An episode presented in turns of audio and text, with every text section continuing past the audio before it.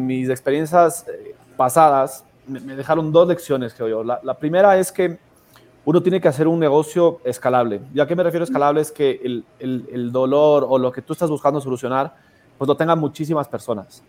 Porque si uno se enfoca en, nichos de, de, mercado muy pequeños, creo que es muy difícil, eh, por un lado, levantar capital si te vas por el mundo de venture capital, ¿verdad? Y por otro lado, pues no sé, llega un punto en el cual tienes un techo en el mercado y se vuelve frustrante el, negocio y tienes que empezar a buscar nuevas alternativas y como uno es emprendedor y si no estás contento con lo que estás haciendo actualmente y no te mueve el piso, pues uno siempre está pensando en, qué más hago. Entonces, esas, esas dos cosas me dejaron el aprendizaje, esa primera cosa, perdón, el aprendizaje del mundo repuesto es un, un negocio escalable y que tenga millones de personas del problema. Y el segundo es eh, el equipo. Yo, yo, creo que el motivo por el cual mis dos emprendimientos previos a Authority no funcionaron, eh, parte de muchísimos factores, es porque no teníamos un equipo correcto. Eh, tú, tú, me entenderás y, y, muchísimos de los fondos de inversión y de los emprendedores hablan muchísimo del equipo, ¿no? Y el equipo, y el equipo, y el equipo. Si bien uno como emprendedor tiene una idea, lo primero que quiere hacer es llamarle a su amigo y decirle, mira, tengo esta idea, pongámonos, hagámoslo, hagámoslo en conjunto, ¿no? O a su primo o a un conocido. Sí, o a tu vecino, eh, sí, sí. Ajá. Creo que lo, más importante de un emprendedor cuando tiene una idea y, es, es, poder escoger el equipo ideal eh, que va a llevar tu, tu, negocio al éxito. Porque cuando tú tienes una, una, una idea de una empresa de tecnología, la, la, a ti te valoran, te valoran por, por la idea, ¿verdad? Porque pues, realmente hay un problema y hay una solución. Y segundo, ¿quién lo va a ejecutar? ¿no? Te están apostando muchísima plata si es que vas por el mundo del levantamiento de capital y saber quién le va a ejecutar.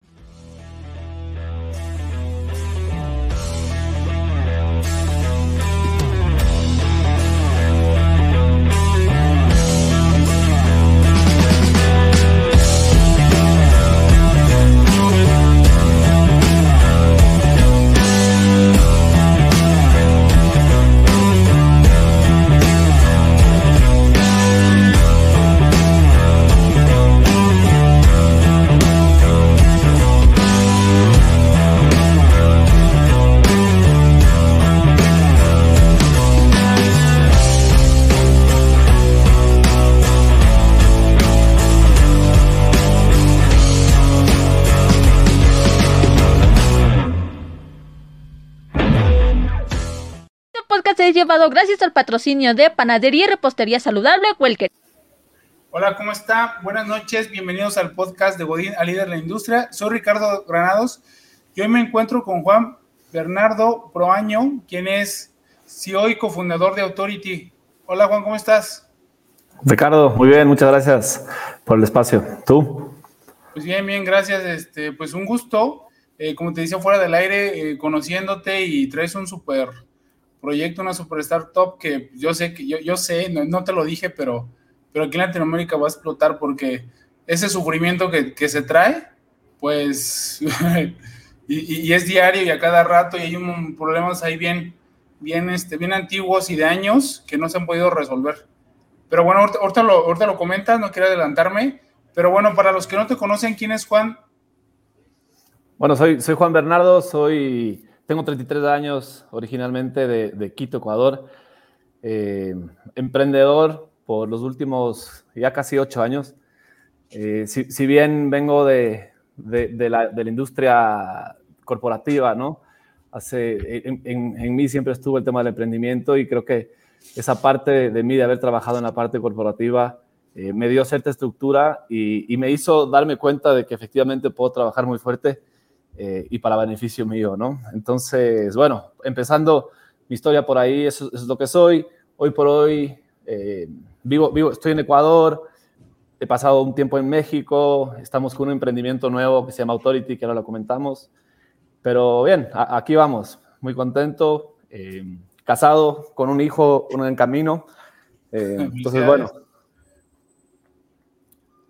Oye, el podcast se llama De Godina Líder de la Industria cumple contigo, iniciaste en el mundo corporativo y decidiste emprender.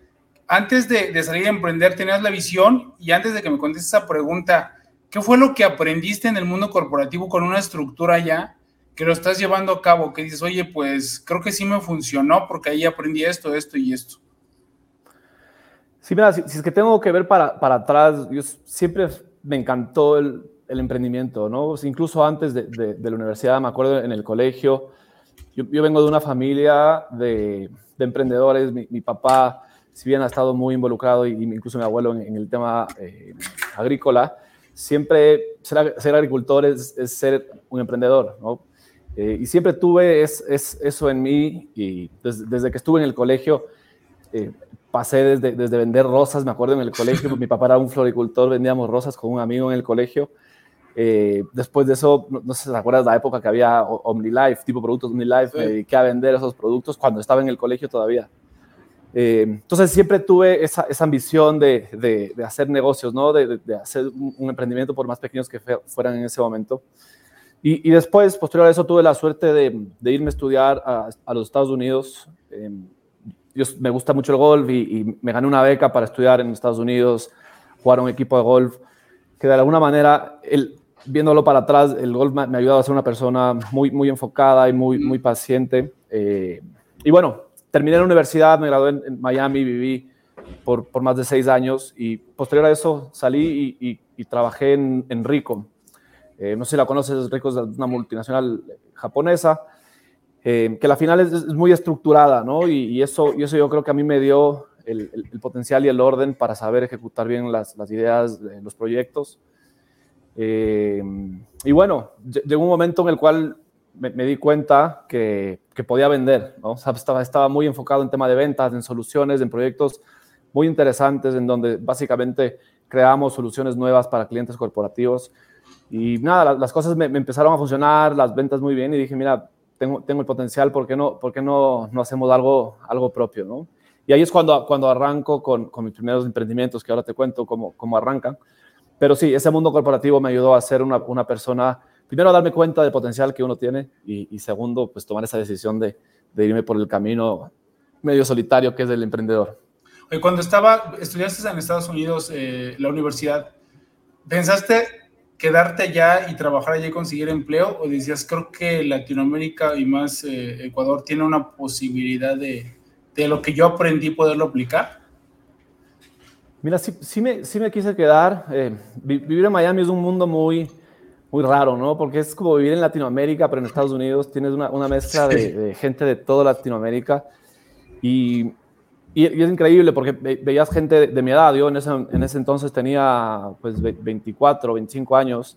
Eh, y veías gente que tenía unos negocios muy, muy prósperos y, y que los arrancaban eh, fácil, ¿no? Entonces, pues creo que vivir en una ciudad como Miami, en los Estados Unidos, me, empujó a, ver que las cosas se pueden hacer realidad, ¿no? O sea, con, dedicarle y tener una idea, se lo puede hacer. Eh, y por cosas de la vida me regresé al Ecuador, eh, me ofrecieron un, trabajo en, en, Rico, donde estaba trabajando en ese momento en Ecuador, y dije, bueno, creo que es buen momento, después de haber vivido un poquito más de siete años en Estados Unidos, de regresar al Ecuador, donde está mi familia eh, dije, bueno, regreso a vivir con mis papás, me ahorro una platita, está buenísimo, ¿no? Eh, pero sí, creo que son etapas de la vida que uno tiene que vivir para que las oportunidades vayan saliendo.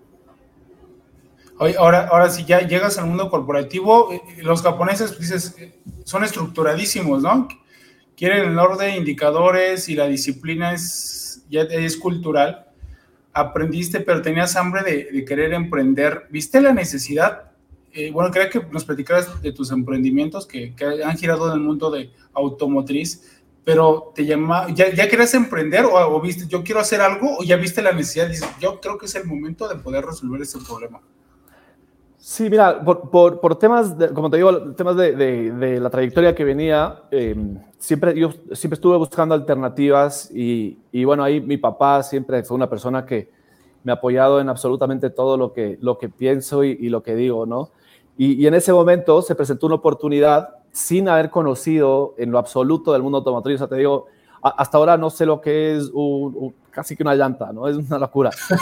Pero, pero por cosas de la vida, en ese momento se presentó un negocio de tecnología dentro de la automotriz con unos, unos socios en los Estados Unidos. Eh, de, de, montar una plataforma de, de, venta de autopartes desde Estados Unidos a, a toda Latinoamérica. ¿ya? Eh, y ahí es, ahí es cuando arrancamos, cuando me meto en el mundo automotriz pero no necesariamente en el mundo automotriz, es en el mundo de tecnología. Eh, y bueno, ahí, ahí, arranca nuestro, mi, mi primer proyecto en, el mundo automotriz, se llamaba Mundo Repuesto, esa empresa. Eh, el, negocio era básicamente abastecer de, autopartes o de repuestos o, refacciones, como las dicen en México, a, a, los mercados de Latinoamérica, porque notábamos que normalmente los concesionarios, o los, los, dealers, pues tienen cierto desabastecimiento de autopartes, ¿no? Y cada vez la gente busca refacciones más, más económicas. Eh, especialmente el mercado de, Sudamérica es un, es un mercado muy... No, no, está tan potencializado como México, ¿verdad? Que son, tienes vecinos a, los norteamericanos. Eh, en, Sudamérica hay un desabastecimiento. Entonces, bueno, ese negocio termina siendo eh, vender autopartes en línea es, muy difícil, ¿no? O sea, si vemos Latinoamérica hoy hoy, por hoy tener un e-commerce eh, está agarrando fuerza, pero hace, hace siete años vender, vender productos en e-commerce no era tan fácil como es ahora. Y peor autopartes, ¿no? Donde es un mundo tan técnico y tan, tan específico. Y eso, ese proyecto se desencadena posterior a, montar un, negocio B2B que todavía lo tengo funcionando.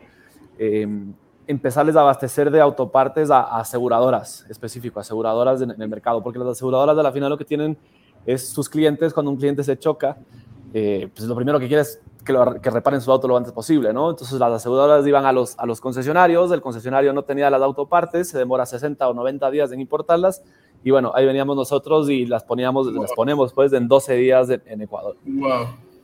Entonces ahí, empieza el, el, mundo, ¿no? Pero si ves, migramos a un negocio un poco más B2B, en donde no había mucha tecnología en el medio. Eh, y yo con, con, con, mi socio, que hasta ahora sigue siendo mi socio, gran amigo Diego, eh, dijimos, mira, tenemos que irnos un poquito más hacia la tecnología. Este negocio no es muy escalable, es un negocio, pues, de alguna manera logístico de importación, medio tradicional, mucha competencia y dijimos, bueno, ¿qué, qué hacemos ahora?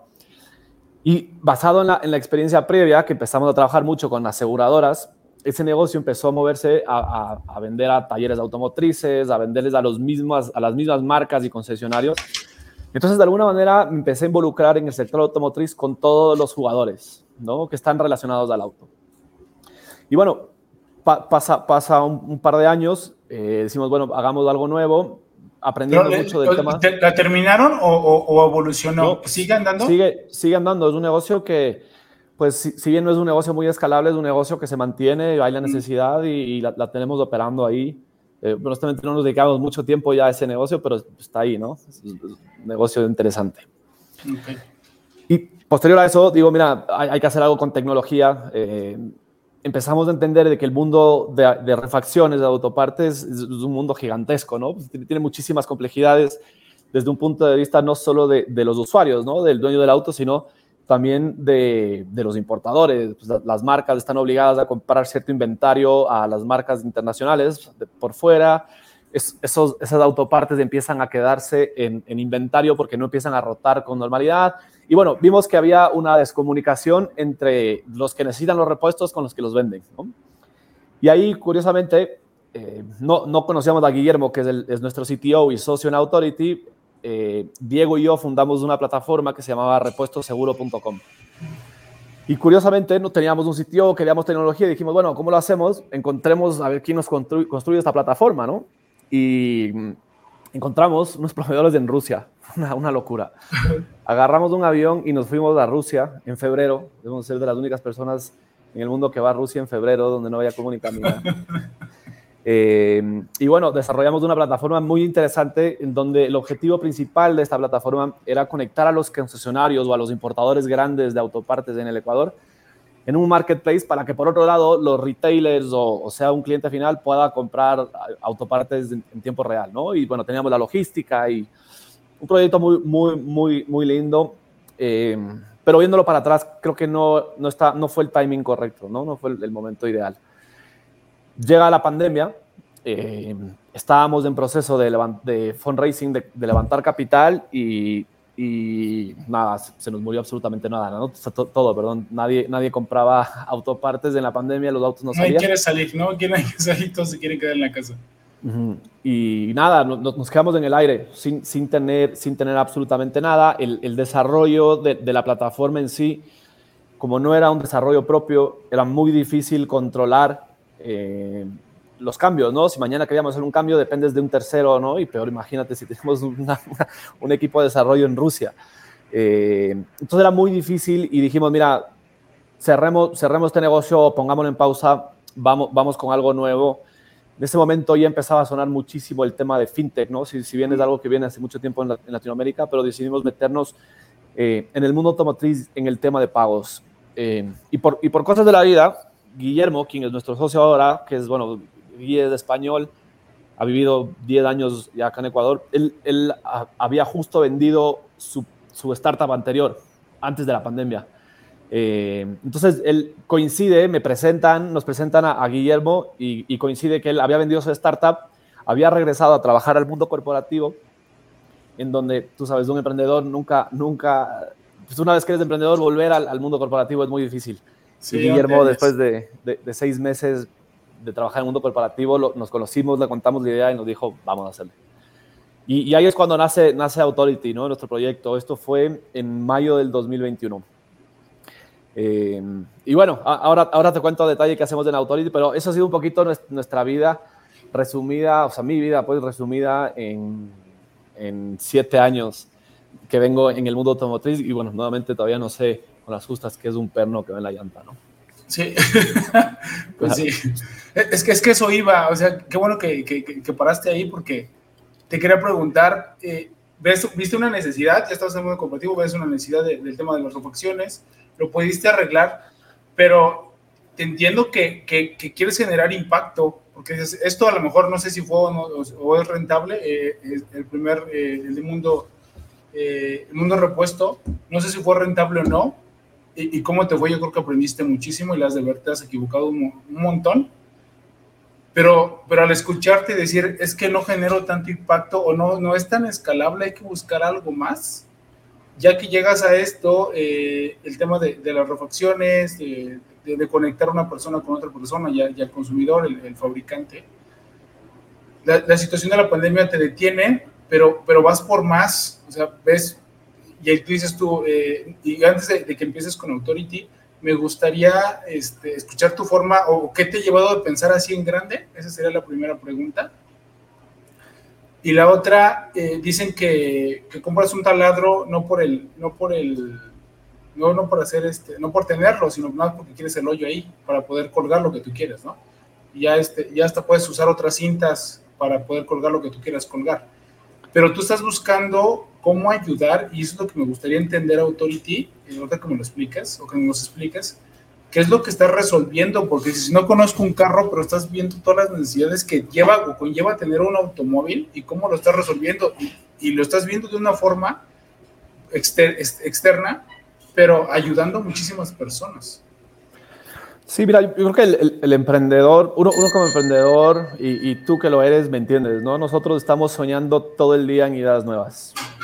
Yo, yo, soy una persona que no, casi no duerme por, por temas por eso, porque a mi cabeza empieza a trabajar en las noches cuando me acuesto, ¿ya? Em, y el emprendedor tiende a ser muy impulsivo, es decir, se me ocurrió mañana vender pues, lápices y nada, lo piensas toda la noche y el día siguiente, si tienes la plata, te montas el negocio de lápices, así somos, ¿verdad?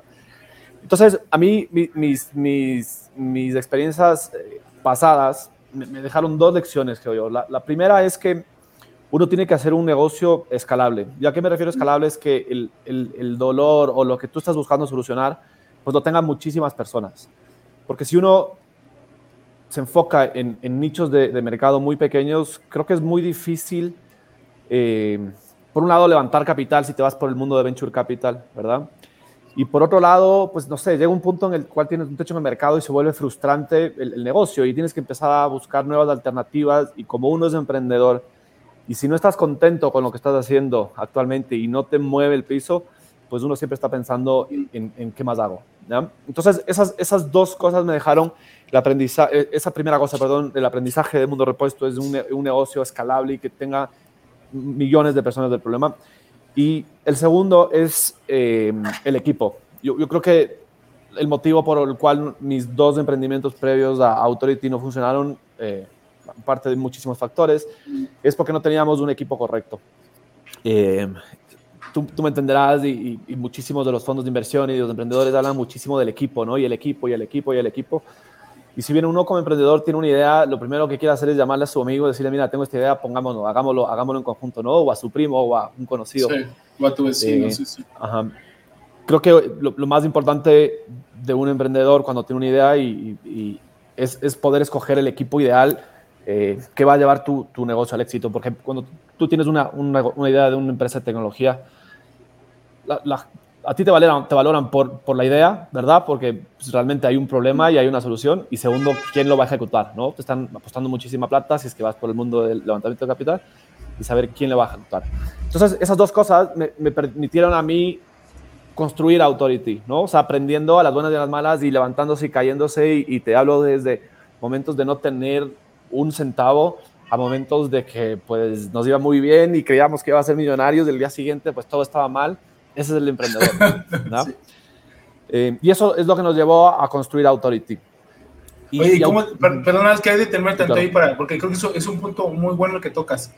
Eh, ¿Cómo te diste cuenta que sí necesitabas un equipo? Porque también el emprendedor cree que él solo, como se le ocurrió la idea a él, él, puede comprar, hacer eh, todo, ¿no? Que, y no te das cuenta, más bien, ¿cuándo te diste cuenta que necesitabas el equipo? Porque yo también cuando, cuando empieza a entrar, cuando el nivel de tu emprendimiento sube y, y eso me pasó, yo también yo creo que podía hacer todo y, al inicio pues contratas a los que se dejen, ¿no? No es como que por, la plata, por, por, crear la idea, el prototipo, el, MVP y todo lo demás. Entre más vas creando tu emprendimiento tienes como más cartas para poder traer a, a, a gente que, más, que sepa, ¿no? ¿Cuándo te diste cuenta que sí necesitabas tener un mejor equipo y ahora cómo los enamoras, cómo los atraes? Porque coincido contigo, todas las Venture Capital lo primero que dicen es el equipo. En, el, en el, desk, primero lo que te pide es eh, ¿quién, quiénes son. ¿Por qué? Porque si tu idea no funciona o se tiene que pivotear, ¿quién va a responder o quién, quién va a estar en esa situación para que soporte? ¿Tú cómo, cuándo te diste cuenta que necesitabas el equipo y ahora cómo los estás atrayendo y cómo los enamoras? Sí, creo que hay, hay, dos etapas en esto. El, el, equipo inicial, que son los, los fundadores, ¿no? Es, esa es una, una, parte fundamental. Me di cuenta justamente por, por, las experiencias que viví. Yo creo que nunca lo hubiera entendido si es que no hubiera tenido los fracasos o éxitos, yo no los veo como fracasos, sino los, los fracasos disfrazados de éxito del, del pasado, de darme cuenta de que lo más importante son con quién fundas un negocio. Si te pones a ver pues hay veces que los negocios duran más que los matrimonios, ¿verdad? Y es una decisión con, la que tú pasas con tus socios, en muchísimos casos pasas más tiempo con ellos que en tu propia casa, ¿no? Entonces, a la final tiene que haber un fit, no solo cultural, pero de visión, de ejecución, en, en esa parte formativa del negocio. Y, y, y, posterior a eso, en el equipo ya de ejecución, yo, yo creo que el, el, mundo del emprendimiento es, es muy ingrato, ¿no? Porque si tú te pones a ver, es muy difícil conseguir un, un, talento muy bueno que venga a trabajar a tu empresa cuando no tienes, pues primero, mucha plata, ¿no? Segundo, es un proyecto en validación, ¿verdad? Que no tienes mucha certeza de que va a durar mu mucho tiempo. Y la gente que busca trabajo, honestamente, busca en muchos casos estabilidad. Sí. Entonces, hay, hay, hay, de alguna manera, a nosotros nos ha costado mucho eh, justamente encontrar talento que, que venga a trabajar con nosotros porque más allá de, de, de, lo que ofreces es cómo le vendes el sueño, ¿no? Y cómo le convences a esa persona de que lo que tú estás haciendo es el mejor producto que existe en el mercado. Eh, y bueno, e, eso creo que es uno de, lo, de, los desafíos que tú como emprendedor vas aprendiendo en el camino y eventualmente, eh, nada, te vas, te vas perfeccionando. Las primeras entrevistas tal vez te dicen no de entrada y después poco a poco, como todo en la vida, ¿no? Mientras la práctica es al maestro. Ok. ¿Y, y, y cómo lo retienes? O sea, ahorita, ¿cómo, cómo dices, esta persona la que nos falta y, y cómo vas por ella? Los, ¿Ya tienes identificado al personal o pones, o, o pones la, la, vacante, la solicitud y haces las entrevistas? ¿O ya en este momento de la, la etapa dices, yo creo que necesitamos a este y a este? Sí, mira, nosotros estamos todavía en una etapa temprana, ¿no? Authority es una empresa que, que nace, nace, recién, eh, no somos un equipo muy grande, estamos en etapa de expansión. Eh, creo que para nosotros en, en este momento yo, yo, lo llamo al founding team, ¿no? O sea, más allá de los founders, la, las contrataciones de ahorita son los founding teams y es tratar de, de, conseguir a una persona que si bien venga recomendada, a una persona que sepas que viene con, con muchísimo conocimiento. Recuerda que nosotros los emprendedores tenemos dos meses contados, ¿ya? Y, y las, las equivocaciones salen carísimas, ¿no? Porque tienes una curva de aprendizaje. Si, por ejemplo, si yo contrato mañana, pongo un ejemplo, ¿no? Alguien en marketing eh, y viene alguien en el marketing a trabajar con nosotros que tal vez no conoce del mundo, de, la industria automotriz o, de nuestro producto fintech, etcétera, o ha trabajado mucho en retail, la curva de aprendizaje pues son, te pongo, dos, tres meses, ¿no? Eh, y nosotros los startups de nuestra etapa que tenemos, que es un o, o seed o semilla, los meses están contados y esos tres meses pues cuestan muchísimo, ¿verdad? Entonces, esas decisiones son importantísimas de no equivocarse, por supuesto nos hemos equivocado muchísimas veces, eh, pero uno, uno va aprendiendo en el camino y, y, sí, fundamentalmente, como te digo, nosotros tratamos de, de, contratar gente que la, que la conozcamos, que, que, que, venga con conocimiento de nuestra línea de negocio específicamente. Ahora sí, eh, entramos a Authority. ¿Por qué? ¿Por qué seguir con los carros y no sabiendo nada de carros? Mira, nosotros cuando, cuando nos sale la idea de Authority, nos pusimos a pensar yo venía de un mundo de trabajar con corporativos, ¿no? O sea, compañías de seguros, de concesionarios, talleres, etcétera. Y honestamente nunca habíamos pensado en el dueño del auto, en, en, la persona en sí que es el dueño del auto. Y si te pones a ver, en, en muchos casos de, del mundo, el auto de una persona es la primera o la segunda inversión más grande que hacen en su vida, ¿verdad? Es, es un activo muy importante. Eh, y, y, y, los que tenemos auto, pues lo, lo cuidamos como, como, como nada, ¿no? Como y, dice, hay, mucha, hay, muchas personas, muchas esposas o novias que dicen que, que los hombres cuidan más, más el carro sí. que ellas, ¿no? Y es como el sueño también de, del universitario que dicen, saliendo me voy a, me voy a comprar mi primer carro, o, ¿no? o, o, el, o el, carro que, que lo heredó su abuelo al padre y el padre al, claro, se queda al hijo. O sea, sí, sí tenemos un, un tema cultural, familiar y muy apreciado con el carro. Sí, entonces Authority nace ahí cuando nos pusimos a pensar con, los, con, con mis socios en, en, eso. Es, pensemos en el dueño del auto, ¿no? Y empezamos a pensar en, en, en qué problemas pasa a los dueños de, de, de los coches en general. Y, y, honestamente Authority nace con la idea inicialmente del tema de talleres. Veíamos y nos metíamos a los grupos de Facebook y conversábamos con gente y todo el mundo pedía recomendaciones. Es decir, ¿alguien, ¿quién me recomienda un buen taller para llevar mi auto que no lo conozco, no? Entonces, Authority nace inicialmente con, esta idea de, de pues, crear una aplicación en donde la gente entre a nuestra app y tenga una red de talleres como que certificados y que puedas ir con confianza. Entonces, ar arrancamos con eso, pues nada, a tocar puertas en talleres de automotrices, montar un producto. Eh, nos fuimos metiendo en la cabeza del, consumidor o del dueño del auto y dijimos, mira, el tema de taller está interesante. Y, y, por ahí, hablando muchísimo con nuestros clientes, otros decían, miren, ¿por qué no me ayudan con el tema de las multas? Pues tengo un lío, no sé dónde pagarlas, eh, ¿qué hago por acá? Y después venía otro y me decía, mira, eh, necesito que me ayuden con el tema de la verificación. En, Ecuador se llama la matrícula, en México es la, es la, verificación o la tenencia. Y después venían otros y decían, mira, ¿por qué no me ayudas con el tema de los peajes? No, tengo el tag, no sé dónde recargarlo, esto es un problema. Y después venía otro y decía, mira, eh, no encuentro parqueaderos. Entonces nos, nos, pensamos, nos pensamos a meter en la, en la mente del consumidor y vimos todas estas oportunidades de que si bien la gente son servicios que los tienen que pagar, pues la gente no está muy bien informada, no, no hay mucha confianza detrás de información y, y, segundo, posterior a eso dijimos, mira, el problema está en el pago también, ¿no? Porque si, si, a ti seguramente te han puesto una multa o tienes que pagar la verificación, pues los pagos de esos servicios son un problema, ¿no? Entonces ahí es cuando nace nuestra idea de, de Super App Authority, ¿no? Eh, efectivamente era un proyecto que arrancaba, no teníamos funding, no teníamos plata y nada, en ese momento yo dije, es del momento, en base a mis, a mis eh, experiencias previas, tenemos que empezar a aplicar a, a, start, a aceleradoras perdón, en todas las partes del mundo. Tú sabes, se escucha mucho Y Combinator en, en la TAM, ahí la, la famosa rap, Rapimafia, como la llaman, donde hay muchísima inspiración en emprendedores. Y dijimos, mira, voy a dedicarme a aplicar a, aceleradoras.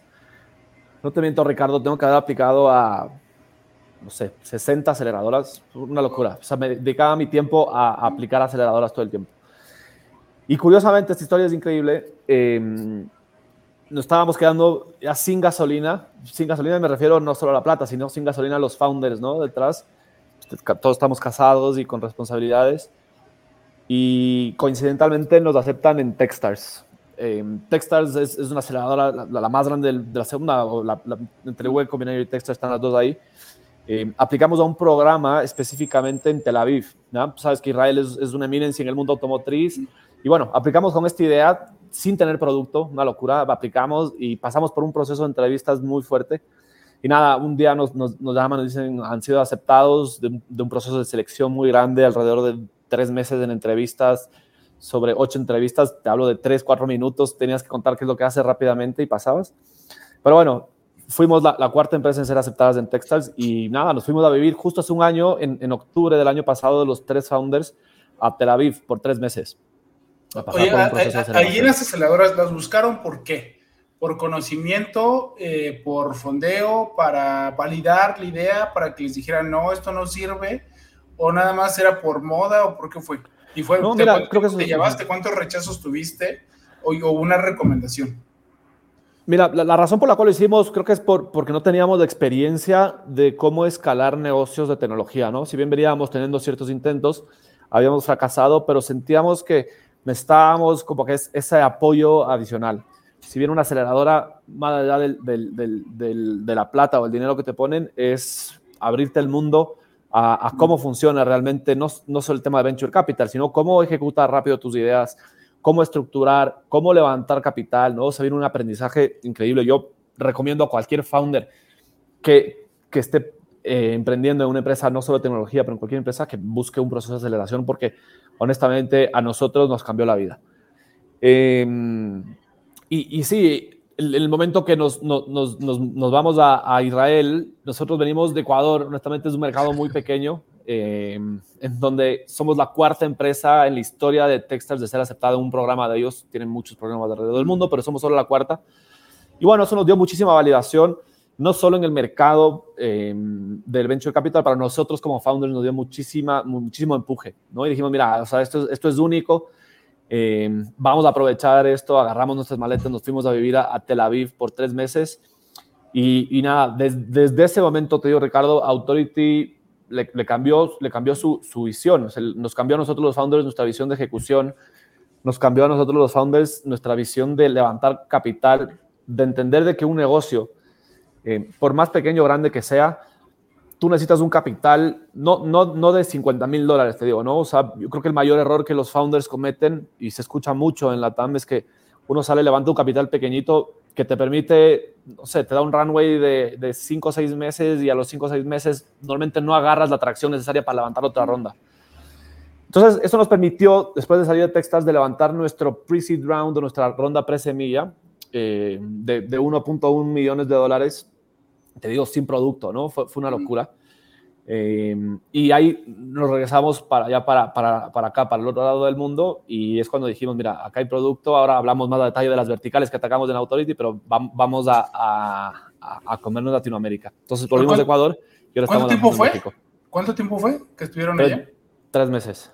Oye, ¿y, y el, qué, qué decidió? ¿Cómo fue la plática? Son tres meses allá, no tenemos lana, no hay producto, no tenemos clientes, tenemos familia. Su familia, ¿qué dijo? Y se escucha como una locura, ¿no? Le das la vuelta, al, o sea, brincas el charco, idioma diferente, cultura diferente, no tenían nada y tienen familia. Eh, ¿Cuál fue la plática ahí? Bueno, creo que, creo que tienes que invitarle a mi esposa a un podcast después para que te cuente. Porque fue duro, pero pero sí, mira, nosotros como, como, como founders siempre tienes esa, esa, esos milestones, ¿no? Y, en ese momento nuestro objetivo era entrar a una aceleradora. Me preguntabas anteriormente de cuántos me dijeron que no y cuántos me dijeron que sí. Te dije que fueron tal vez 50 o 60 aplicaciones, 49 nos dijeron que no y una que sí. Eh, y fue la última, ¿no? Creo que, creo que si no entrábamos a, a Textiles, honestamente nuestro proyecto moría. Eh, y así es la vida del emprendedor. Yo creo que el, el, destino que uno tiene, tienes que pasar por todo este tipo de lecciones para darte cuenta de, de, que todo es alcanzable. Eh, y bueno, estuvimos tres meses, una vez, digo, una vez que salimos, nos fuimos de Ecuador, llegamos a Tel Aviv, a, a un mundo en donde pues van a 2.000 kilómetros por hora, eh, un conocimiento impresionante de tecnología, especialmente en nuestro, en nuestro mundo, ¿no? O sea, tú sabes, de, de, Israel nace Waze, hay empresas como Movit, Via, muy relacionadas en el mundo automotriz. Entonces, hicimos una química increíble, no solo con, la, con, la, con, con lo, el equipo de Techstars ahí en el proceso de aceleración, pero con muchísimos inversionistas dentro del mundo, eh, que te digo, nos, nos, ayudó con ese empuje a, a, seguir creyendo en nuestro proyecto y, y, y, y venderlo con confianza, no con miedo, ¿no? Como lo veníamos haciendo. Okay. Ahora eh, creo que hemos obviado, hemos platicado cómo surgió la idea. Fueron, llegaron a aceleración, te costó un montón. Llegas a Ecuador. Eh, ¿En qué proceso está? ¿O qué es lo que están resolviendo ahorita? Porque nos fuimos desde atrás, pero si quieres contar ya lo que está resolviendo ahorita Authority, ¿quién compone y en qué países están? Buenísimo. Entonces, mira, Authority es una super app. Básicamente, nuestra función es permitirle al, dueño de un coche o de un auto en Latinoamérica que se descargue nuestra aplicación y registra solamente con su número de placa su auto en nuestra app. Con su auto registrado, nosotros le permitimos hoy por hoy al usuario mantenerse informado y realizar los pagos de seis verticales. ¿ok? Hacemos multas, pues tú sabes, en Latinoamérica el tema de multas es, muy complejo porque, bueno, en, nuestros países tú tienes multas de mal estacionado, de, de, velocidad, de fotorradares, etcétera, etcétera. Y lo que notamos en ese mundo es que pues, más del 60% de la gente nunca se enteraba que tenía multas, ¿no? Pues pasaban por ahí o te ponen en otro estado y nunca te enteraste. Entonces encontramos que había un déficit gigante y, honestamente el gobierno no está hecho para hacer software ni canales de comunicación. Había una brecha gigante entre la comunicación que hay con el usuario y el gobierno. Entonces, mira, montamos una, una herramienta, una de las verticales de Authority de esta herramienta, en donde básicamente le decimos a nuestro usuario en el momento, en muchos casos antes que el mismo gobierno, que le han puesto una multa.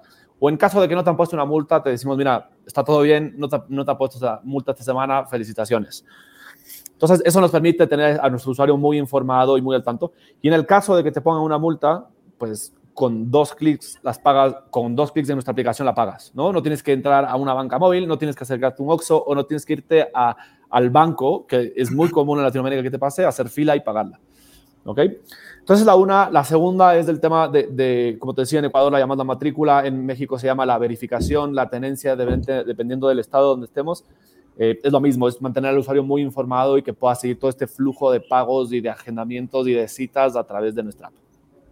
Hoy tenemos un, un, un, negocio muy interesante que lo acabamos de salir, sacar, es un, es un MVP de, de, un servicio de lavadas a domicilio. Entonces, nuestra, nuestra idea detrás de este servicio es que el usuario eh, tenga la misma experiencia como comprar una hamburguesa en, en Rappi o en, o en, Uber Eats, ¿no? Donde tú entras y pues, le agregas el tomate, le, le quitas la lechuga, ¿no? Lo que sea pero lo mismo con una lavada a domicilio a tu casa o a tu oficina, básicamente atacando la, conveniencia. ¿no? Normalmente una persona que lava un coche lo hace durante los fines de semana y te toma dos horas. ¿no? Con esto es un tema de que lo agendas una vez, lo puedes poner recurrente y cada tres, cuatro semanas o cuando lo pongas, vamos nosotros y hacemos el servicio. Y de ahí para entrar rápidamente a las otras tres verticales, la una de ellas es, peajes ¿no? o casetas, como lo dicen en México, que es la recarga del tag una estadística increíble en, México, sobre, sobre el 80 y pico por ciento de las recargas se siguen haciendo en, en Oxos, ¿no? O sea, la gente va y recarga su caseta ahí. Eh, en, Latinoamérica, en Ecuador o en el resto de países es muy parecido. Entonces, ¿qué es lo que permitimos al usuario? Es netamente que recargue a través de nosotros y tienes un control de esto. Eh, después estamos en el tema de, de, pago de, de, parking, ¿no? Tú, tú, te debes identificar, eh, pues el problema cuál es ese, es que uno hoy por hoy en Latinoamérica no tanto en México, en México hemos visto un gran avance en tema de parking, pero en el resto de países pues todavía se necesita la moneda de un dólar, ¿no? O de, no sé, de 10 pesos para pagar el parking. Eh, te tienes que ir al otro lado del, del, shopping o donde sea que estés para pagarlo. Nuestra solución es muy sencilla, somos una, una, medio alternativo de pago donde el usuario escanea su ticket que lo agarró a la entrada y nada, paga y sale. Y por último, eh, nuestro, nuestro negocio más fuerte o el más grande es el tema de seguros hace muchísimo sentido que entremos en ese, en ese mundo porque al final es un tema eh, muy sensible en Latinoamérica. Te cuento un poquito de estadísticas rápidas. Solo el, 30% de los autos de Latinoamérica tienen un seguro automotriz eh, y nosotros identificamos que eso es por dos, dos razones. Primero es el costo, ¿no? Es un costo altísimo, honestamente, para la gente. una póliza, un, un producto promedio en Latinoamérica está alrededor de los 650 dólares. Y, segundo es que no hay acceso a productos más cómodos, ¿no? Es decir, pues yo, yo no quiero asegurar mi, mi, vehículo contra, contra una cobertura total, pues yo la quiero, lo quiero asegurar solo este fin de semana porque me voy a la playa con mi familia, ¿no? Y dar esa flexibilidad a la gente para que lo pueda hacer. Entonces nosotros dijimos, mira, nosotros tenemos mucha data de nuestro cliente, lo conocemos muy bien como persona, sabemos su auto, sabemos su, su, su el color, pues muchísima data del cliente, sí dijimos, mira, hagamos una alianza con una, con una aseguradora para que no solo podamos ayudarles a, los, a nuestros usuarios a tener productos de seguros más asequibles, sino que le ayudemos también a la aseguradora a vender más productos, crear productos más innovadores eh, dentro de un mundo en el cual ellos normalmente se limitan a eso. Entonces, eso es un poquito lo que hacemos. Si bien Authority es una plataforma B2C para los, para los, los dueños de autos, ayudamos muchísimo a las instituciones detrás de estos servicios a, a, que los usuarios se mantengan informados y creo que lo más importante, a, ayudarles a recaudar los fondos más rápido. Mm. Te lanzo un número rapidito. En el Ecuador, el tiempo promedio que un usuario se demora en pagar una multa de tránsito son 227 días. Desde que le emiten, ¿no? Eh, y, desde que nuestros usuarios tienen Authority la pagan en 14 días. Entonces, imagínate el, flujo o el impacto que tú puedes tener con las instituciones en un tema de recaudación por detrás. Entonces, bueno, hay, muchos números por ahí en, el tema de seguros. El, el, promedio de renovaciones de pólizas de seguros en Latinoamérica está en el 55%. Y eso, y eso pasa porque si tú tienes tu auto asegurado, seguramente te pasa que no escuchas de tu aseguradora por, por 11 meses y en el mes 11 te están llamando para que la renueves, ¿no? Porque no hay una comunicación y no utilizas honestamente tu seguro. Entonces entramos nosotros los necesitas, exacto, y cuando los necesitas no están ahí, ¿no? Pero cuando el momento de cobrar están ahí. Exactamente. Entonces, eso es lo que hacemos. Nosotros, nuestra, nuestra visión en Authority es que cada dueño de auto en Latinoamérica, cada vez que piense su auto, piense en Authority, ¿no? Que es la salida en, donde él va a tener todo seguro. Y, y bueno, hay, hay, muchos proyectos a futuro. Eh, estamos empezando a meternos en, el tema de, financiamiento, a dar, dar, acceso a gente a que pueda renovar su auto con tasas de, interés bajas en base a nuestro, a, nuestro volumen de transacciones. Creo que hay, hay, mucha oportunidad dentro del mundo, del mundo automotriz que que necesita empresas como nosotros que vengamos justamente a tratar de cambiar las reglas y, hacer básicamente estos, estas transacciones burocráticas o complicadas en algo muy sencillo. Ay, qué bueno que lo mencionas, eh, porque esa era la siguiente pregunta que te iba a hacer. ¿En qué países están? Eh, países y ciudades, eh, si están en un país, ¿en qué ciudades están? ¿Y qué problemas han tenido, que es burocráticos? Porque mencionaste lo de las multas, y pues aquí también pues, no es un tema como todo el mundo sabe que aquí en, en Latinoamérica o en México, lo hablo por México porque vivo aquí, lo conozco, eh, el tema de la corrupción, ¿no? De, no te das multa, entonces hay corrupción y, no te levanto la multa y, y, está muy complejo y burocrático y de muchos, muchos años, eh, del parking también, y luego también pues hay consorcios que, que agarran todo el tema de, las plazas y se, y, ¿no? es, como que hasta por territorios y es un tema como como fuerte de, monopolios, de burocracia, culturales. ¿Qué, ¿Qué, problemas te has enfrentado con esas situaciones y cómo las han podido destrabar? A ver, a la primera pregunta, estamos hoy por hoy operativos en Ecuador eh, y estamos lanzando en México ahora. Eh, espero que en, un, en, un, par de semanitas, entre, sí, entre dos y cuatro semanas, lancemos nuestro primer producto en México. Eh, y sí, mira, hace mucho sentido. Podemos hablar muchísimo del tema de la burocracia en, en, todas las, en las seis verticales que tenemos en Authority, pero em, honestamente, vemos en Latinoamérica eh, la, razón por la cual los usuarios se mantienen desinformados, hablando del tema de multas que lo mencionabas. Em, hay una tendencia al tema de los fotorradares, ¿no? Y, mm. y, a qué va eso? Es justamente para evitar la, corrupción, de que, de que el, policía te lo ponga ahí y pues nada, toma, toma, toma la, la mordida, creo que la dicen en México, ¿verdad? Y, y evita ese tema. Entonces hay, hay, una tendencia hacia digitalizar todo ese tema de, de, multas, ¿no? Es algo que nunca se va a acabar, pues es parte de los presupuestos de los municipios o de los gobiernos, etcétera, todo este tema de recaudaciones. Eh, es más, si, te fijas, cada vez hay más, ¿no? Cada vez hay más por todo lado.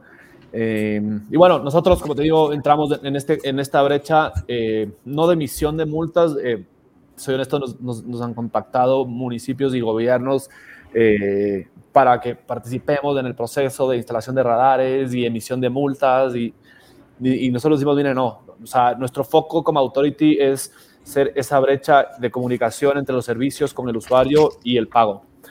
Eh, sí, la, burocracia siempre va a estar ahí, pero yo creo que hoy por hoy los, los gobiernos en Latinoamérica eh, deben aliarse con empresas como nosotros que, que, te permitan justamente dar estos servicios que ellos nunca lo van a hacer. ¿no? ¿Qué, es, ¿Qué es lo que pasa? Te doy dos ejemplos breves. En, en, el mundo, en el mundo, no solo público, pero privado, vemos muy comúnmente que viene un municipio y dice, mira, voy a lanzar mi aplicación para servicio al ciudadano tener una aplicación es un negocio de por sí, ¿no?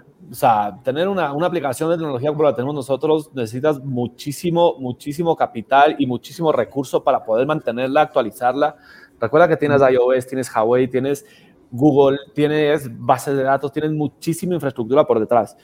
Y las empresas, sean, sean gubernamentales o sean privadas, no logran cuantificar el esfuerzo que está detrás de una aplicación, porque tú la veas muy sencilla por encima, ¿no? Pero por detrás es, es, es, es muchísimo, ¿no? Y por eso fallan. Te, debes de haber visto, y hay, hay muchísimos casos, casos que, que, de estudio de esto, es que vienen aseguradoras o vienen compañías que tienen 10 parkings y quieren desarrollar su propia aplicación. Pues muy bien, al principio se desarrolla, le meten muchísima plata, los tres primeros meses vuela la aplicación, a partir del cuarto, quinto, sexto mes el engagement empieza a caer, las, las descargas empiezan a caer, pues te empieza a desanimar, le dejas de invertir, se muere la aplicación, ¿no? Eh, y es por eso que estamos nosotros. Es, es, es, eso le hacemos caer en cuenta nosotros a, a, nuestros partners de parking, a nuestros partners de seguros, al mismo gobierno. Decir, miren, señores, su negocio, tu negocio es parking, tu negocio no es una aplicación. O, o aseguradora, tu negocio es el, el producto del seguro. Tu, tu, negocio no es tener una aplicación para que el usuario eh, esté interactuando contigo, porque te va a usar una vez al año, ¿verdad? Eh, entonces, ahí es cuando estamos nosotros y, y, y, somos este, este vínculo entre clientes y aseguradoras. Y, perdón, y, proveedores. Estás enfocado al, al, al conductor, ¿no? ¿no? estás hablando de carros, no estás hablando de, de, transporte, logística, estás hablando del conductor y, cómo de todos los problemas que, que sufres al tener un vehículo ¿Hacia dónde va Authority? Mencionas que te vas a meter en esto, en esto y esto. ¿Están considerando las nuevas tecnologías como carros eléctricos y, y, y temas de movilidad? O sea, ¿crees que el, hacia, hacia, dónde, o sea, nada más llevarlo a carros, llevarlo a, no sé, a lo mejor este, autotransportes, eh, me refiero remolques y este, trailers y todo lo demás, o sea, ya un poquito más grande, eh, porque pues el, el, la movilidad siempre va a haber, ¿no? Y an antes de, entrar a cámara es lo que estamos platicando, el automóvil mueve muchísimo. ¿No? Entró Henry Ford y todo, todos los productos los puso en línea. Fue como el impulsor a líneas de producción. Después llegan los japoneses con Toyota y, calidad, ¿no? Y el auto vuelve a mover. Entra Uber y ahora todos quieren hacer el Uber. Quiero ser el Uber de las carnitas, quiero ser el Uber de las quesadillas, quiero ser el Uber de, de tecnología, de moda y salieron bastantes. Ahorita llega el carro eléctrico y ahora todas las empresas que no habían sacado carro eléctrico, ahora ya todos están metiendo todo, todo, ya tienen hasta, ya hasta un carro de combustión se puede hacer eléctrico. ¿Cómo están viendo Authority y cómo están viendo el conductor y el tema de movilidad y hasta dónde crees que vaya y cómo crees que Authority se va a adaptar? Creo que el mundo, aquí hay dos mundos. Authority, una cosa es el mundo de movilidad que tiene una velocidad impresionante con el tema de los, de los vehículos eléctricos. Eh, te, te, voy a hacer curioso que me hagas esta pregunta porque hoy de mañana justo conversaba con un inversionista ¿no? y me decía eh, que cuando pensamos poner en nuestra aplicación la, el pago de la recarga de los autos eléctricos, ¿no? Wow. Eh, y yo le digo, pues, siempre lo hemos pensado y le dije, mira, es, es, un inversionista de Israel justo, ¿no? Donde tienen pues, los autos eléctricos es una locura y, y conoce muy bien el espacio. Y digo, mira, te voy a responder con una estadística. Y le dije, el 0.03% de los autos que están registrados en Authority son autos eléctricos. 0.03. No es nada, ¿no? Entonces, todavía no creo que tenemos esa, esa, eh, esa penetración de vehículos eléctricos que si bien vienen a futuro, pues lo, lo vemos, ¿no? Y, y, y, ojo que mencionaste en un punto, Authority, si bien se fija en el conductor, pues no está limitado al auto, ¿no? Mañana tú tienes un, una, una, moto, ¿verdad? La puedes registrar en Authority. Mañana tienes, en el momento que se empiecen a, re, a, re, a regular, pues te digo, los, las, las, patinetas eléctricas, pues las puedes incluir en Authority, ¿no? Entonces, hacia, hacia allá vamos con el tema de Authority. Y el futuro de Authority, ¿dónde, dónde lo veo yo? Es, somos una empresa fintech, o sea, nuestra idea es, yo lo digo que es fintech, paytech, la idea es agilizar o ayudarles a los usuarios a que puedan realizar sus pagos de una manera transparente, eh, en, en, donde puedas acceder a estos respaldos y lo puedas utilizar para lo que necesites. Y, y nuestro objetivo fundamental de Authority es, es dar acceso a, a, la gente a poder mejorar su calidad de vida con respecto a su auto. ¿no? O sea, cualquier persona que tiene un auto siempre va a querer un, un, auto, un mejor auto. Así tengas un auto del el primer Ford que se hizo o así tengas el, un Maserati o un Ferrari del último año, siempre vas a querer uno mejor, ¿verdad? Y ahí es que, entramos nosotros como Authority a, ayudar a esta gente a, tener acceso a un, a un capital a, futuro, ¿no? Te hablo a un capital eh, pues asequible y permitirle a la gente que no tiene autos a que a través de Authority pueda acceder a un auto y que nuestra aplicación pueda administrarlo todo desde un solo lugar. Sí, y ahorita que lo mencionas que es una fintech, o sea, lo tienes bien definido porque eh, las aplicaciones de los bancos empezaron con nada más ves tu estado de cuenta, cuánto tienes, después empezaron las transferencias y después entre bancos y después paga tu tarjeta. Y ahora ya hay servicios de recarga tu celular, paga tu teléfono, tu luz y todo lo tenencia y todo, bueno, tenencia, no, no sé, tenencia, bueno, previo aquí en México, o, o, el impuesto que te pone el gobierno por tener una casa, un parte del país.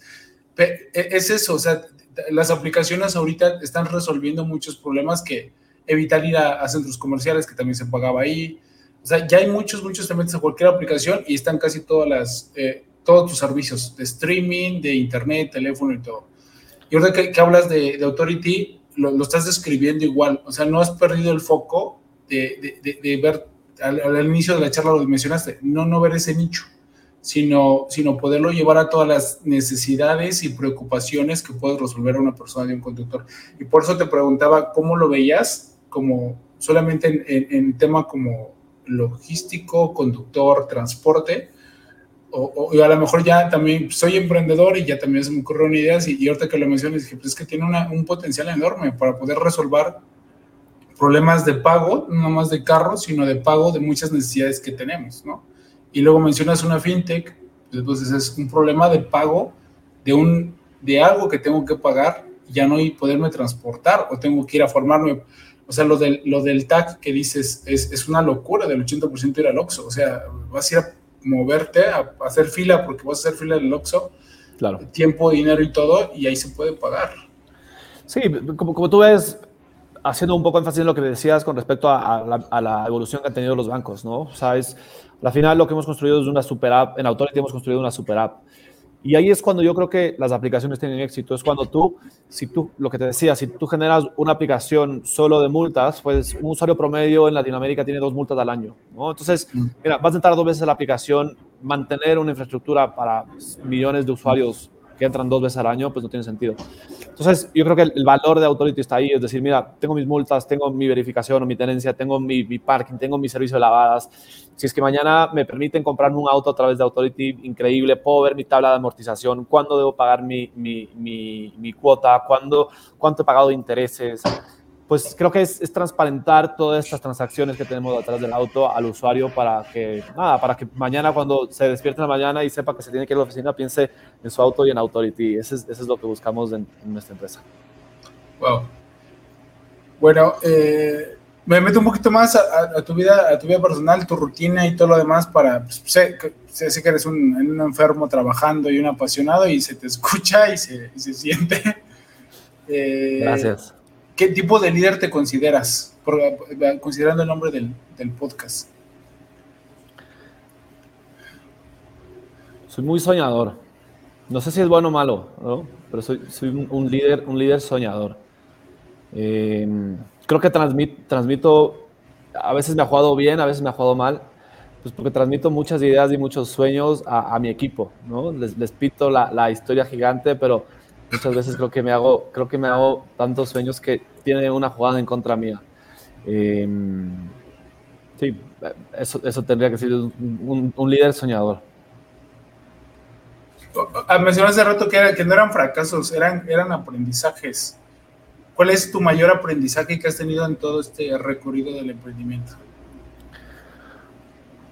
Hay una, hay una palabra que suena mucho, especialmente en los founders de, Latinoamérica, y es la, resiliencia. ¿no? Creo que eso, es lo que nos caracteriza, caracteriza a nosotros, los emprendedores de Latinoamérica, es ese, ese, empuje de seguir tratando por más allá de que no te funcione. Y ahí es cuando decía que no son fracasos, sino son, son yo los veo como, como éxitos de mi lado, porque si no hubiera vivido eso, no hubiera aprendido y no hubiera llegado a donde estoy.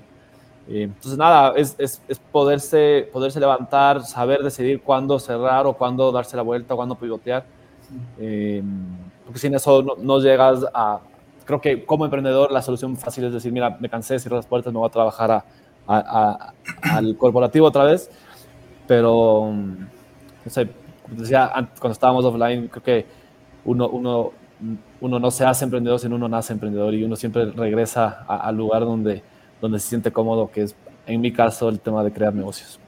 Sí, es muy complicado. Lo mencionábamos que cuando ya emprendes, regresar al mundo corporativo, lo puedes hacer, pero no tienes algo que, quieres estar creando o haciendo y, es muy complicado regresar al mundo corporativo. Yo también creo que no, todos, no para todos es emprender, pero tampoco para todos estar en el mundo corporativo. Tienes que encontrar lo que te haga feliz y lo que te apasione y trabajar lo más que puedas para que se logren las cosas.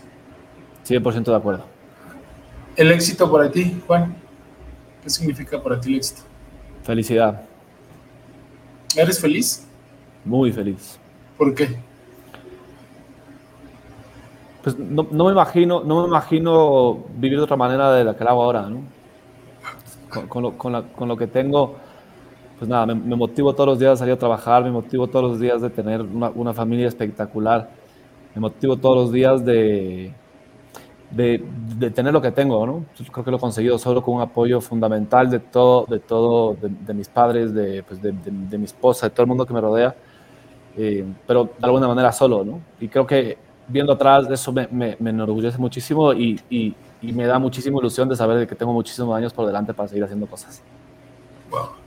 Oye, el, tema de los socios lo, que, quería tocar rápido. Eh, también lo hemos platicado, pues es un socio, a veces un matrimonio dura menos una sociedad en una empresa. ¿Cómo, cómo elegir, qué consejo les darías o nos darías para elegir un buen socio? Primero, ¿recomiendas una sociedad? Y, si la recomiendas, ¿cómo elegirías a un socio? yo creo que uno tiene que elegir un socio que te complemente a ti en lo que tú eres malo, o en lo no te gusta. Eh, un ejemplo, pues a mí las finanzas, no soy hecho para las finanzas, no soy hecho para la contabilidad, no soy hecho para el tema de impuestos, pues no me gusta. Y mi socio Diego, que es mi gran amigo, pues no le gusta el tema comercial, que es lo que me encanta hacer a mí. Entonces ha habido un complemento impresionante. Y por otro lado, ninguno de los dos conocemos o sabemos de tecnología y entra Guille en donde conoce muy bien. Entonces creo que uno para elegir socio primero es juntarte con alguien que primero sea muy bueno o le encante lo que a ti no te gusta, donde hay un complemento. Y segundo, pues tomar esa decisión de, de, saber que, que, vas a estar con esta persona mucho más tiempo que, con, que en ciertos casos más que con tu propia familia, ¿no? y, y, que haya un, una, una, pues que compartas valores, que compartas no solo temas de visión de trabajo, pero que tengas, no sé, actividades fuera de, de, la misma oficina que puedas hacer en conjunto, ¿no? Entonces, eh, yo recomendaría a cualquier emprendedor o cualquier founder que quiera entrar en un negocio es eso, es, coger eh, esas claves, esas piezas iniciales que son tus socios, que a la final serán el éxito de tu negocio. Dijiste que compartan valores. ¿Qué valores se definen? Mira, creo que la, transparencia y la honestidad en, el, trabajo es lo más importante.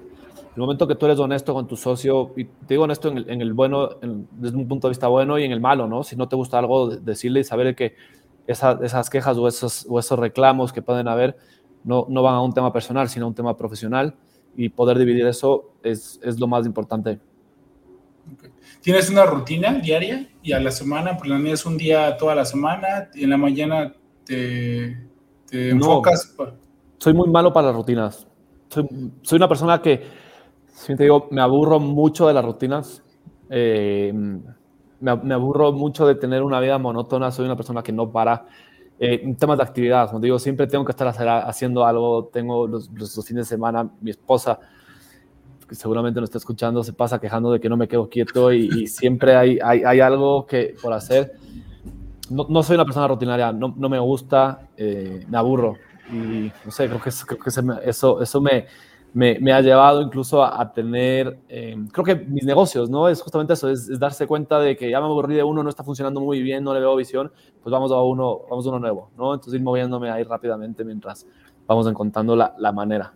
¿Tienes algo para perder, el, desestresarte un poco, no sé, correr, leer, ejercicio, gimnasio o algo para sacarte y regresar con todo?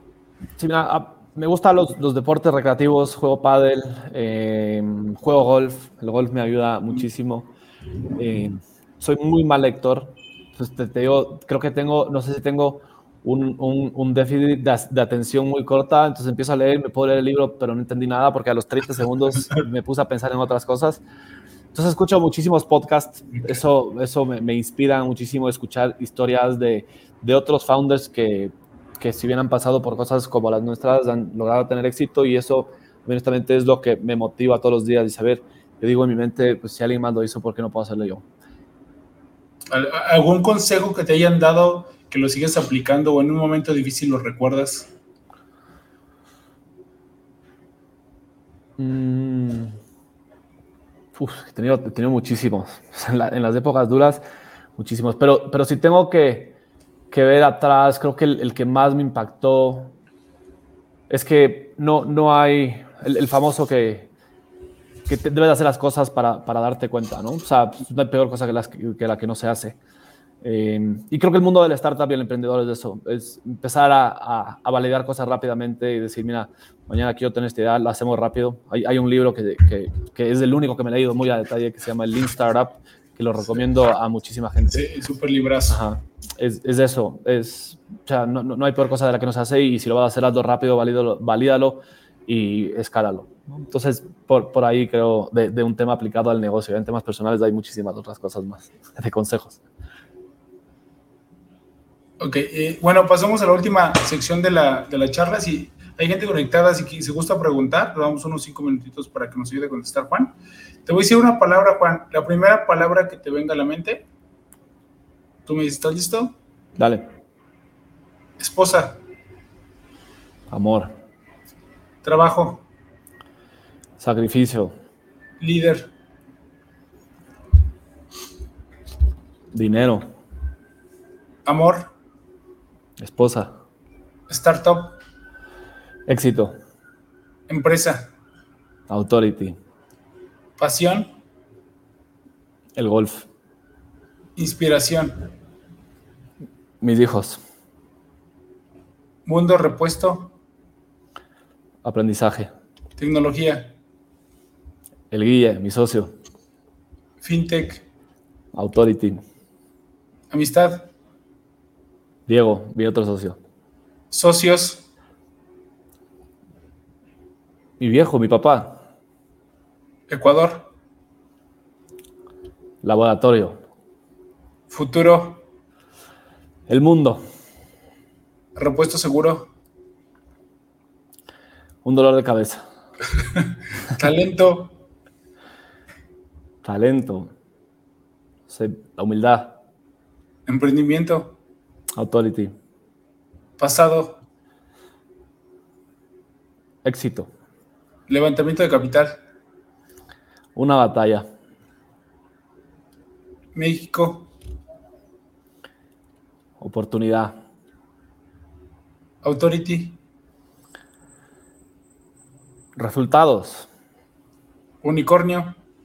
Authority. Wow. COVID. COVID. Pues miedo, ¿no? Jefe. El jefe, mi papá. Disrupción. Authority. Latinoamérica. Oportunidades infinitas. Familia. La mía. Directo. Equipo. El que viene, el que tengo y el que viene. CEO. Juan Bernardo. Juan Bernardo.